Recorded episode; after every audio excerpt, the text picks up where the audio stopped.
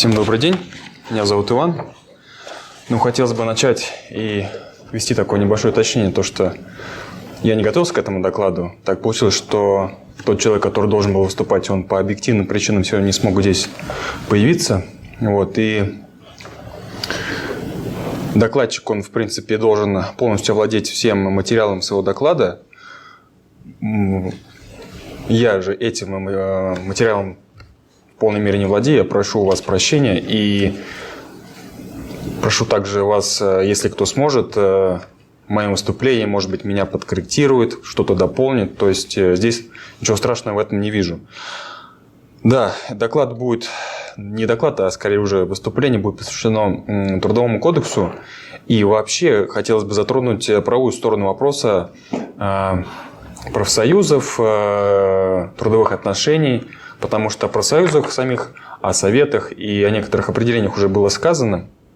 Но о правовой стороне этого вопроса необходимо сказать, и хотелось бы как-то это в полной мере охватить э, на том уровне моей подготовки сейчас, э, которые я имею. Вот.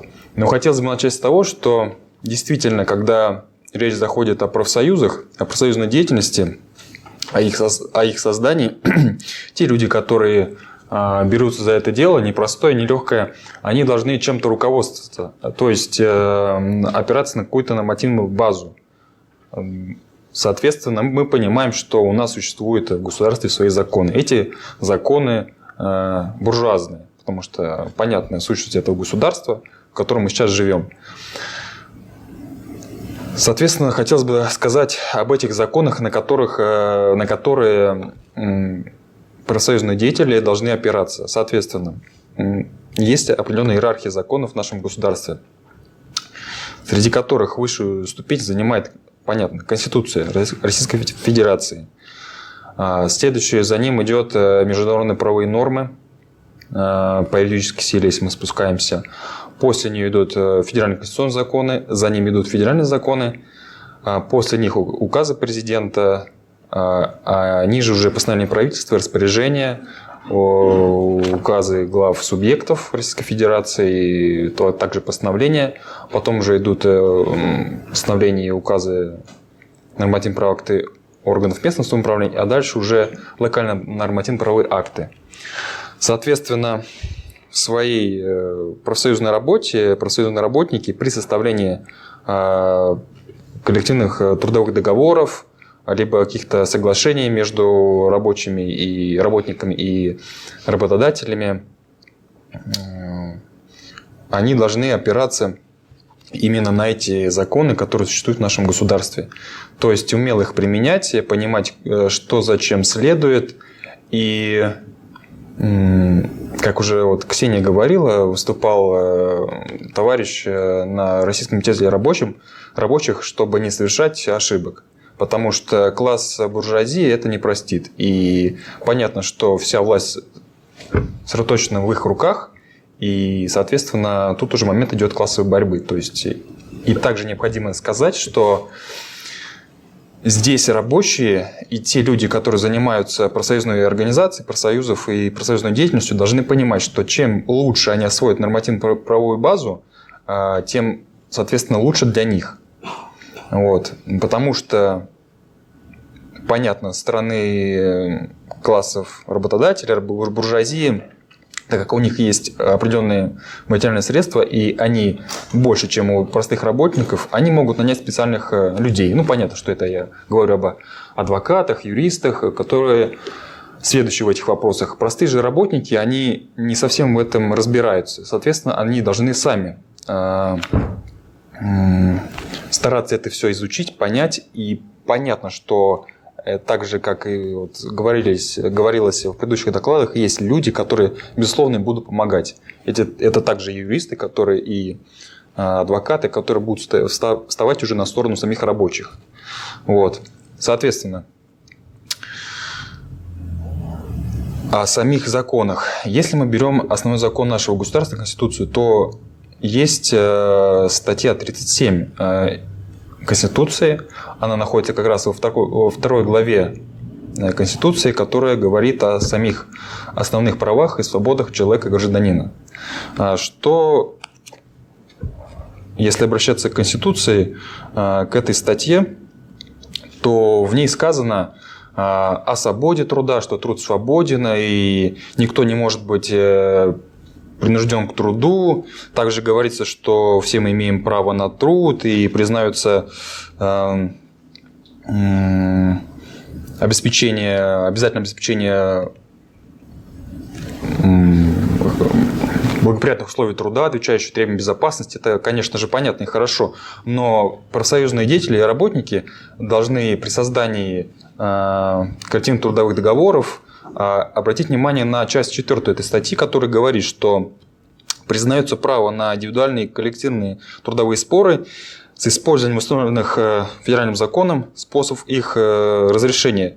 И особенно э, обратить внимание на это следующее слово, включая право на забастовку. То есть, соответственно, забастовка как механизм, он разрешен уже основным законом.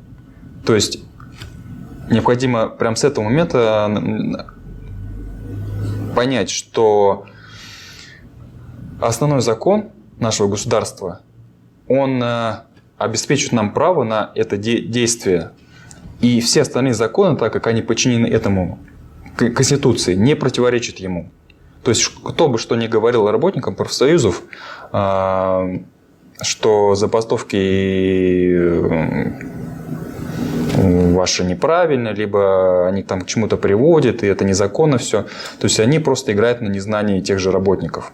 Безусловно, тут же необходимо сказать, что а, забастовка забастовки рознь, и ее тоже необходимо грамотно оформить. Вот. Но, так я уже сказал, что Конституция это обеспечивает право работникам. Это необходимо знать. А, следуя После этого, так как я сказал, что 37-я статья Конституции разрешает право на забастовку, и также было сказано в четвертой части на коллективные трудовые споры. Вообще, вот э, какими законами должны пользоваться э, профсоюзные деятели, э, рабочие, когда они составляют трудовые договоры, трудовые, коллективные трудовые договоры, да и сами, в принципе, трудовые договоры, потому что трудовой договор – это такой акт, который не только может э, выставить свои условия работодатель, но и сам работник, потому что договор – это соглашение двух лиц. Вот. Соответственно, когда заключается даже трудовой договор, работник сам, который будет вступать э, в трудовые отношения с работодателем, может внести свои корректировки. Необходимо это напомнить. Мы пользуемся Конституцией, я имею в виду сейчас э, профсоюзных работников, или те, кто э, захотел создать профсоюз, либо работает там э, в профсоюзе. Мы отсылаемся и работаем с Конституцией. След... Дальше мы начинаем работать э, с основным законом, который регулирует трудовые отношения в нашем государстве. Это Трудовой кодекс. Вот. И необходимо еще напомнить о федеральном законе номер 10. Это закон о профессиональных союзах, их правах и гарантии деятельности. Хотелось бы вот остановиться на этом законе. А, я интересовался им и ходил, искал его во многих э, книжных магазинах города Москвы. Казалось бы, закон, он есть, это федеральный даже закон. Вот. Э, но на полках магазинов я его никак не нашел. Я обошел, наверное, 15 магазинов, и что странно, вообще его нигде не обнаружил. Магазины были разные. Вот. И я спрашивал, есть ли у них вообще в базах, на складах. Э, ответ был один. То есть его нет вообще в виде брошюры. И понятно, что это не случайно. Вот. Даже сейчас у меня он э, в распятном виде. Вот. В виде брошюры его вы не найдете в магазине. Может быть, кто-то нашел, может, меня поправит. Вот. В доме книги нету? Нету, нету. Я вот сколько спрашивал, нигде в виде брошюры этого федерального закона нет, который как раз-таки регулирует деятельность профсоюзов. Вот. То есть их права, вот, и, да. Я почему-то все, все время был уверен, что он в Трудовом кодексе э, закон профсоюзов. Нет, нет, это отдельный, есть, да, отдельный федеральный закон, который регулирует деятельность именно профсоюзов. Трудовом кодексе есть общее положение, а это уже конкретика идет. Вот, то есть, э, опять же, необходимо напомнить, что профсоюзные деятели, работники, рабочие, которые задались этим вопросом, оставят свои права с помощью профсоюзов, они должны это иметь в виду. Вот, то, есть, то есть у них есть для них федеральный закон отдельный. Вот. И его не так просто найти на полках магазинов. То есть э, лучший вариант, если они... А? В интернете обез... Да, конечно же, есть в интернете. Вот, я его сам скачал с интернета, распечатал для себя и сейчас изучаю. Также хотелось бы остановиться именно на Трудовом кодексе, э, потому что в нем есть ряд статей и положений, которые бы вот сейчас я хотел бы осветить, э, потому что когда создается профсоюз, понятно, что а, профсоюз создается для, для начала, для оставления своих экономических интересов, потому что а, понятно, как уже говорили ранее, что есть там определенный уровень зарплаты, вот он не растет, а цены растут, и работодатель никакой этим заниматься не будет, чтобы просто взять так и своей добро, своим добрым жестом тебе повысить зарплату. Бывает, конечно, исключения в таких случаях. А, к примеру, а, вот у меня брат, он работает э, в IT-сфере. Это очень такая развивающая сфера. И в связи с тем, что он очень квалифицированный работник по своей по своему направлению, э, он может подойти к своему работодателю и напрямую попросить его повысить зарплату. То есть это уже было несколько раз. Э, то есть в данном случае э, работодатель, видя, что работник очень квалифицированный и видя, что его заменить неким, потому что таких работников очень трудно найти, он действительно может пойти ему на уступки, повысить зарплату. Но это единичный случай. В большинстве своем работники э, не смогут этого сделать, потому что если мы берем большое производство, э, рабочий примерно находится на одном уровне. То есть, какое, какое здесь обстоятельство? То, что работодатель может изменить его кем-то другим. То есть, э, здесь он не сможет так голову высоко поднять. И уже здесь говорится о том, что необходимо сплачиваться в коллектив и силой коллектива добиваться своих требований. Поэтому на больших крупных предприятиях э, и создают специальные профсоюзы, которые должны оставить э, права работников и руководствоваться прежде всего именно самими же законами этого буржуазного государства. Потому что говорить, конечно, о советской власти, а еще чем-то, это, конечно, хорошо, но необходимо научиться пользоваться законами этого же государства. Потому что уже говорили, что есть право на забастовку, есть право на, вот сейчас я как раз о нем и хочу, хочу сказать, на повышение уровня содержания реально заработной платы. Оно есть, но только когда вы этого потребуете. А потребуете работники крупных предприятий могут только через свои сплоченные коллективные действия. Вот, э, сплачиваясь э, боевой профсоюз. Без этого этого никак не получится. Либо если вы голову только поднимете, вас рубят, то есть вас уволят. Они найдут способы обязательно. Вот. Если мы рассматриваем трудовой кодекс, я хотел бы остановиться на двух статьях, а, которые именно говорят об этом а, работникам и э, работодателям. Я прошу прощения, то, что я буду пользоваться именно трудовым кодексом, потому что я у меня не было времени на большую такую подготовку. Вот. Но хотелось бы зачитать положение статьи 134, которая говорит об обеспечении повышения уровня реального содержания заработной платы. Обеспечение повышения уровня реального содержания заработной платы включает индексацию зарплаты в связи с ростом потребительских цен на товары и услуги. Государственные органы, органы местного самоуправления, государственные и муниципальные учреждения производят индексацию заработной платы в порядке, установленным трудовым законодательством и иными нормативными актами, содержащими нормы трудового права и другие работодатели в порядке, э, установленным коллективным договором, соглашениями, локальными нормативными актами. То есть, э, коллективный трудовой договор это является тоже видом э, нормативного акта, но только локально. Соответственно, он ссылается на нормы и Конституции, должен. И Трудового кодекса, и Федерального закона номер 10. Вот. И работодатель, он не должен это игнорировать, э, потому что, как мы видим, Трудовой кодекс – это федеральный закон. Если его не исполнять, и, соответственно, э, работодатель будет претерпевать какие-то негативные последствия. Вот. О каких я говорю негативных последствиях? о тех же штрафах со стороны государства, потому что а, если работники потребовали и своими действиями полностью отстояли свои требования, то есть грамотно все это провели, соответственно, работодатель обязан это сделать и выполнить, как бы он этого не хотел. Вот. Но опять же, вопрос в том, что это а, ваше право, вы должны им воспользоваться, а не думать, что это обязанность работодателя потому что он это не сделает никогда. Он не хочет потерять свою прибыль и не хочет вам повышать зарплату. Никогда этого не будет.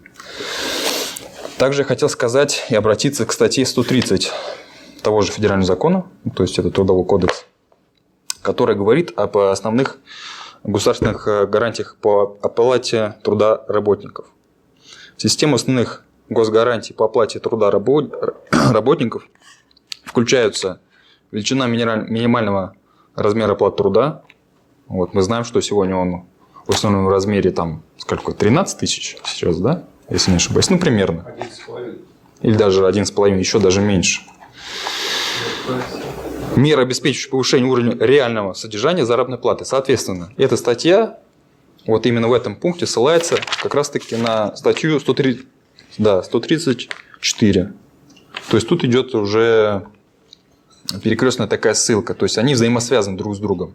И, соответственно, работники, которые занимаются организацией профсоюзов, это должны учитывать. То есть ссылаться именно на две эти статьи. И не забывайте, конечно же, про Конституцию. Следующее – это ограничение перечня оснований, размеров удержания из заработной платы по распоряжению работодателя, а также размеров налогообложения доходов от заработной платы ограничение оплаты труда в натуральной форме, обеспечение получения работникам заработной платы в случае прекращения деятельности а, работодателя и его неплатежеспособности. Да, в соответствии с другими федеральными законами. А, то есть здесь говорится как раз-таки о том, что когда происходит какая-то а, реорганизация предприятия или идет какое-то сокращение, и работодатель обязан при данном исходе обстоятельств выплатить работникам а, несколько окладов, а, если он его увольняет без каких-то причин, и просто идет какое-то сокращение. Об этом необходимо помнить. И эта статья именно об этом и говорит.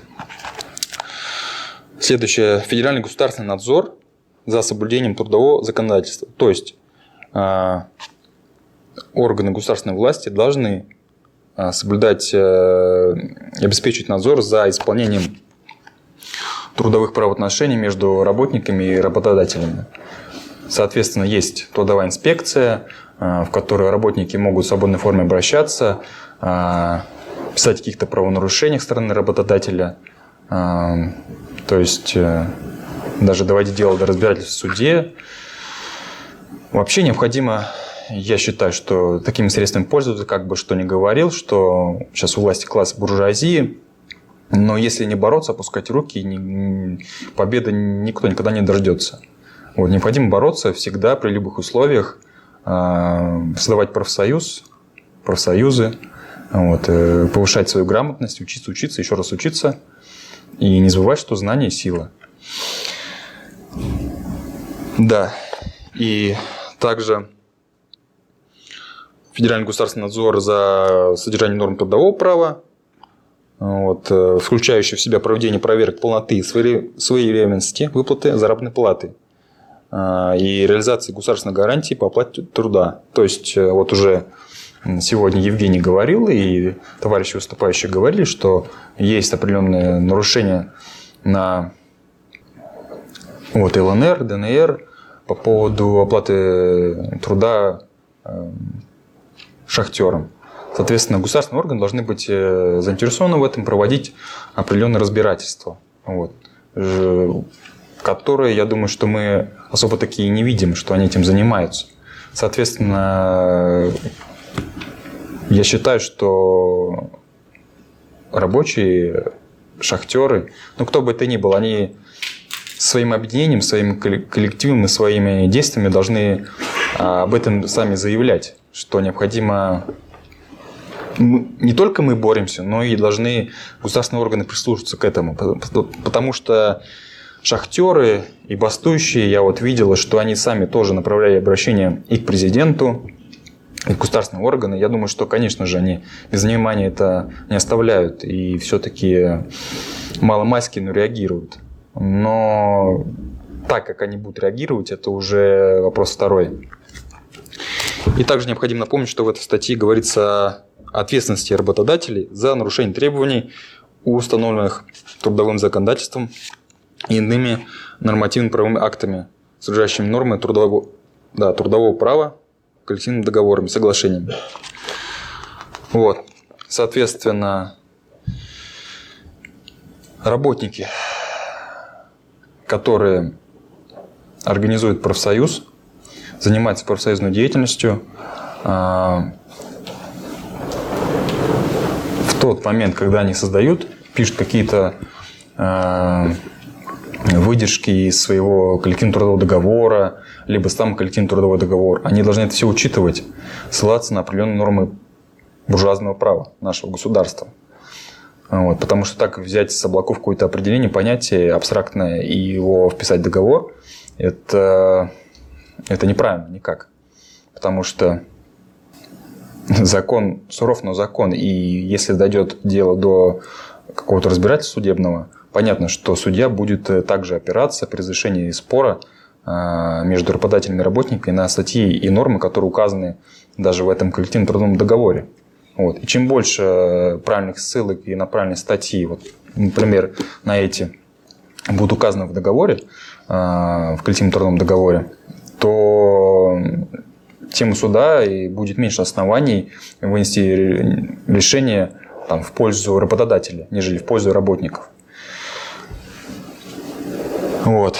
И, соответственно, хотелось бы в заключение сказать, что работники которые хотят заняться организацией профсоюзов, либо в дальнейшем бороться, э, писать какие-то коллективные трудовые договоры, они должны этими знаниями овладевать, знать, э, читать эти законы, разбираться, либо советоваться с теми людьми, которые э, разбираются в этом.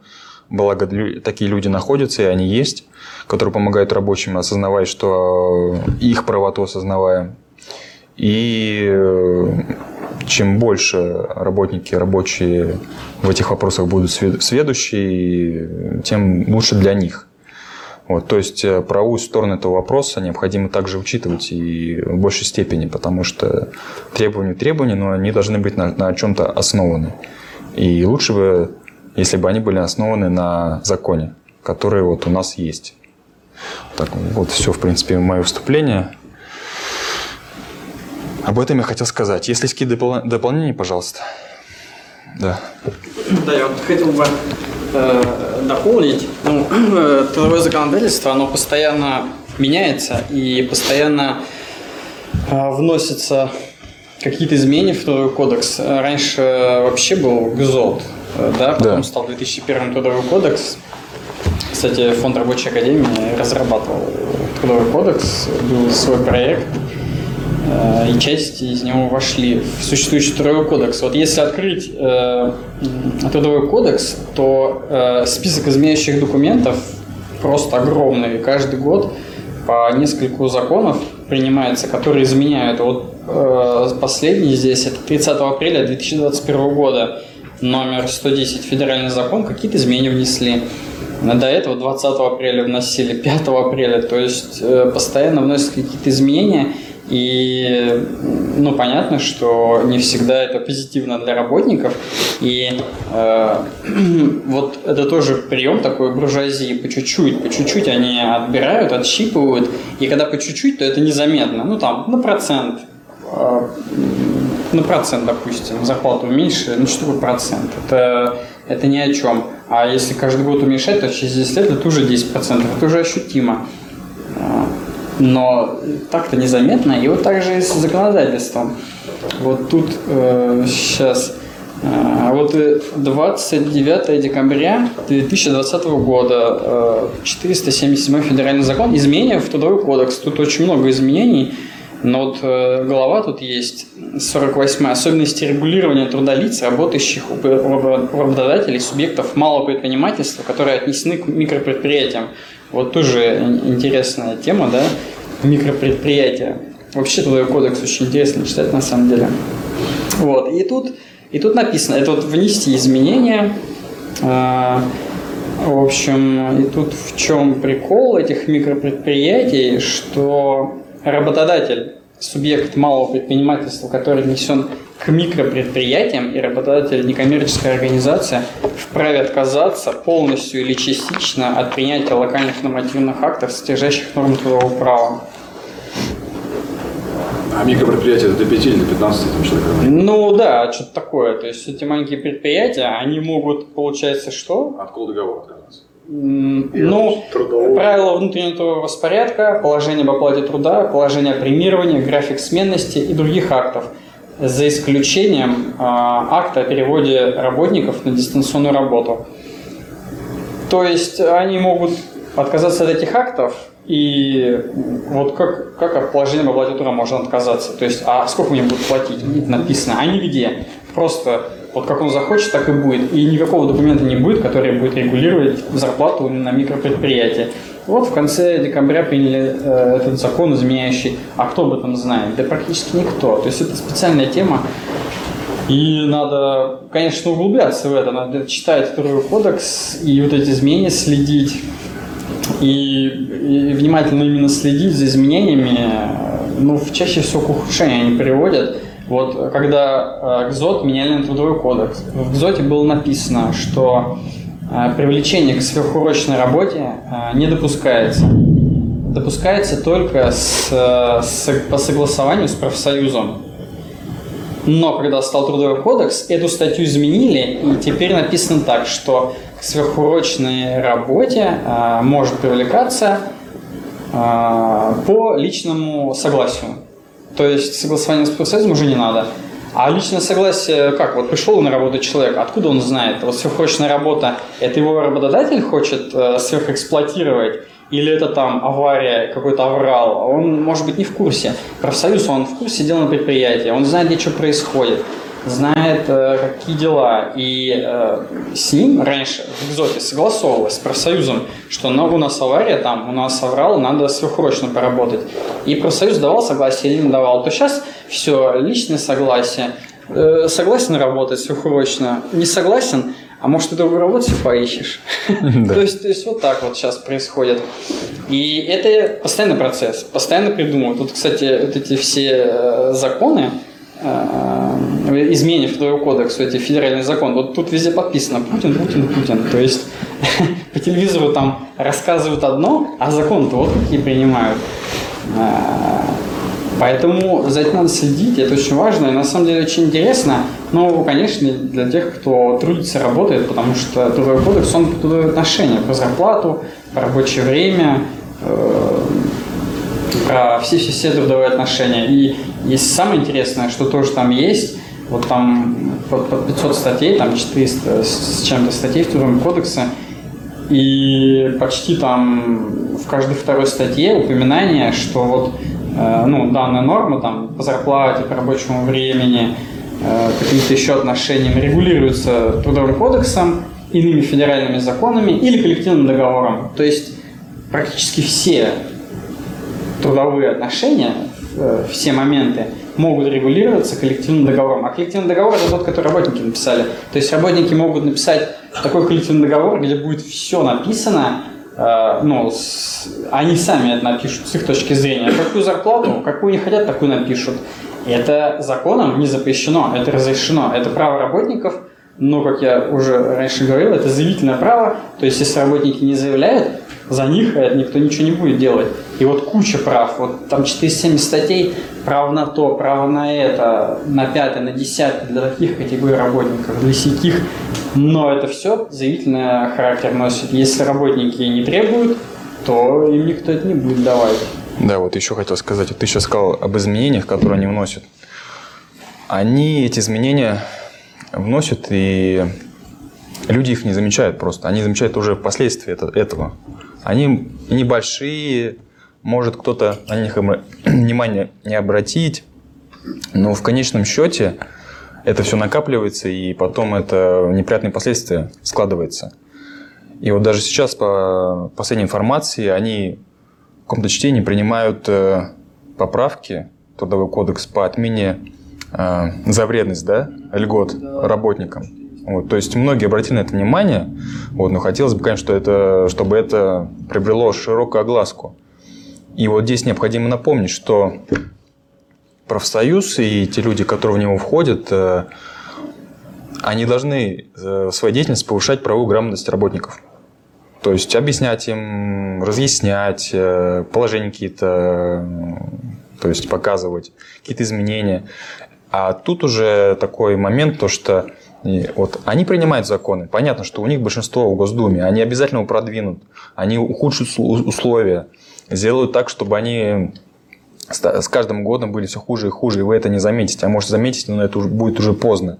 И здесь должны вот именно такие работать профсоюзы. Они должны органи- организовываться и а, противоставлять этому. А, коллективы должны сами м, своими действиями а, показывать, заявлять, что они против.